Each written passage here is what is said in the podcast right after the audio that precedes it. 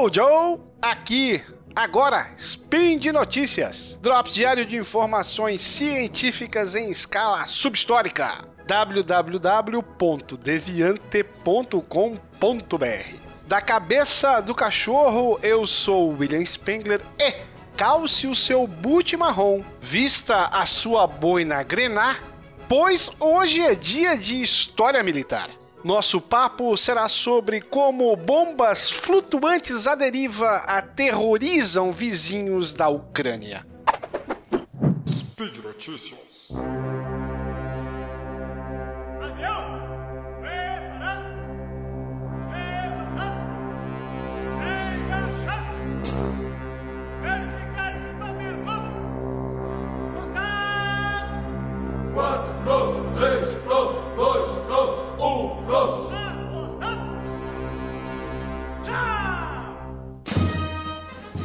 No final do primeiro semestre de 2022, para relaxar da permanente tensão provocada pela guerra com a Rússia, um ucraniano morador da cidade de Odessa foi até uma praia da cidade com a família.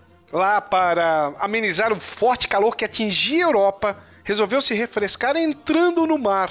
Foi até a beira d'água, deu alguns passos mar adentro e explodiu após pisar em uma mina enterrada na areia da praia. A cena, é claro, deixou a família horrorizada. Dois dias antes, perto dali, um navio cargueiro estoniano também explodiu parcialmente ao tocar uma mina flutuante. Felizmente, sem nenhuma vítima fatal. Sorte que não tiveram todos os tripulantes de outros sete navios que também foram vítimas de bombas marinhas na região. Dois deles naufragaram, deixando duas mortes. Desde que começou a invasão russa no território ucraniano em fevereiro de 2022. Por trás destas explosões traiçoeiras no mar ucraniano estão as minas marítimas que tanto a Rússia quanto a própria Ucrânia estão usando para tentar deter e combater o inimigo nessa insana guerra que já se arrasta por mais de seis meses. Agora, porém, surgiu outro problema. Alguns destes petardos flutuantes estão sendo arrancados por tempestades dos pontos onde foram fixados e levados pelas correntezas para o alto mar e de lá para países vizinhos. Meses atrás, a Marinha da Romênia, um dos quatro países vizinhos à Ucrânia, que também são banhados pelas águas do Mar Negro, precisou entrar em ação para desativar uma mina desse tipo que foi dar no seu litoral.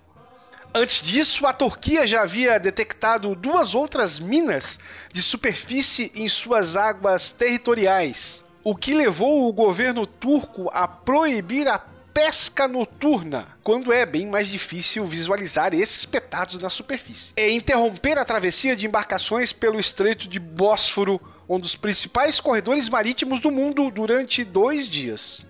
Já o governo da Bulgária alertou todos os moradores de cidades costeiras a ficarem atentos a objetos flutuantes e evitar os banhos de mar. Mesma medida tomada pela Ucrânia em algumas das suas praias, como aquela que vitimou o pobre banhista. O problema maior das minas marítimas que já infestam certas partes do mar que banha a Ucrânia, além do seu alto poder explosivo, naturalmente, é que nenhum dos dois lados do conflito sabe ou quer precisar quantas foram colocadas na água, tampouco quantas desgarraram e estão à deriva para o terror dos países vizinhos. Mas é certo que após o término do conflito, que ninguém arrisca dizer quanto será, levarão anos para que o Mar Negro fique totalmente livre do tormento que as minas marítimas representam. A ideia de lotar certas partes do mar ucraniano com minas, flutuantes ou não, partiu das duas partes do conflito. A Rússia teria minado áreas próximas aos principais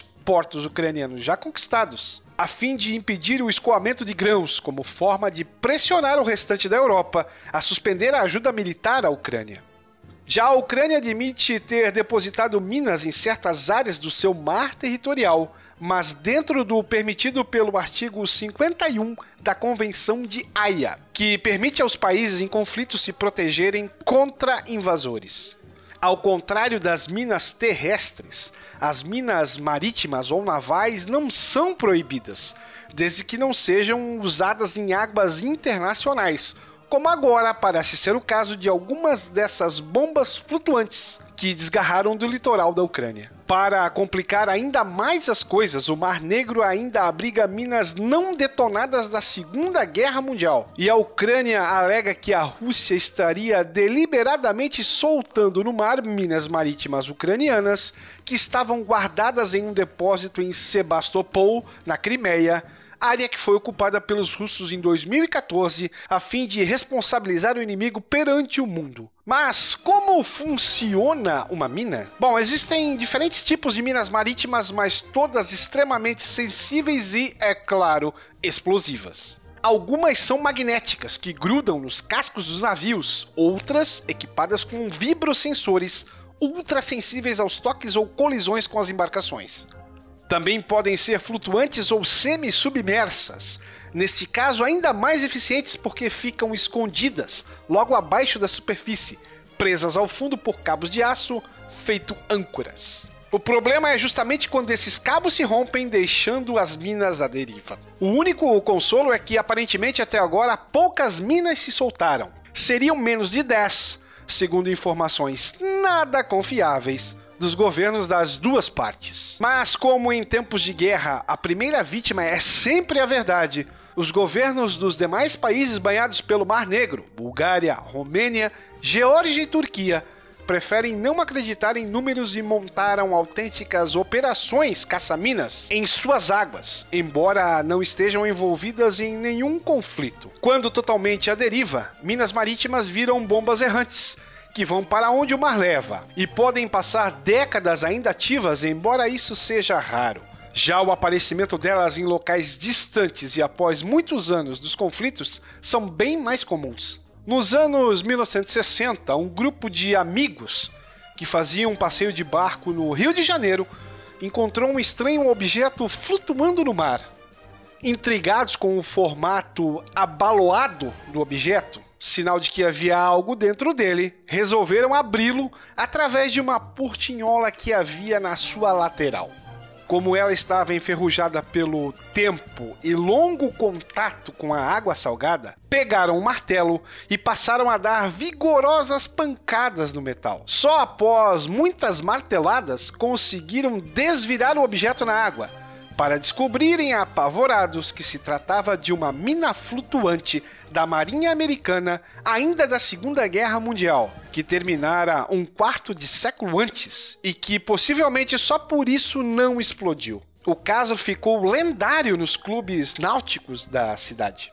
Outro famoso caso envolvendo o controle impossível sobre minas flutuantes à deriva aconteceu na própria Segunda Guerra Mundial e, ironicamente, vitimou o lado do conflito dono do petardo. Em outubro de 1942, o ex-transatlântico americano President Coolidge, então transformado em navios de transporte de tropas, foi vítima de uma mina que os próprios americanos haviam colocado para proteger o canal que dava acesso à base para a qual ele seguia no Pacífico Sul, com mais de 5 mil soldados. Milagrosamente, só dois soldados morreram no episódio, porque o aturdido comandante, que não fora informado sobre as minas no canal, conseguiu arremessar o navio na praia antes que ele afundasse. No caso do navio americano, é um belo exemplo do feitiço que virou contra o feiticeiro.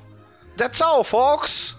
Para você que frequenta as praias deste Brasil varonil, vale lembrar de dar uma espiadinha na orla marítima antes de você fazer o seu mergulho.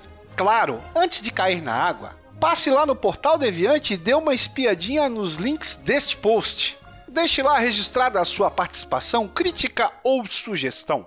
Aliás, este podcast só é possível de ser realizado graças à sua ajuda no patronato do SciCast que pode ser feito através do Patreon, do Padrim e do PicPay. Bye bye, fellows!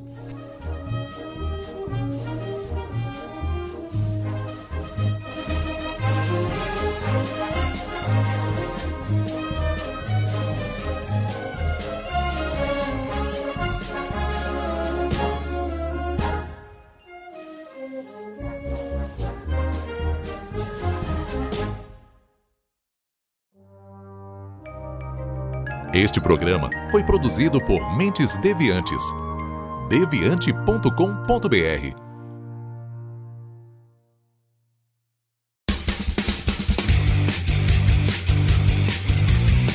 Cortes, edição de podcast.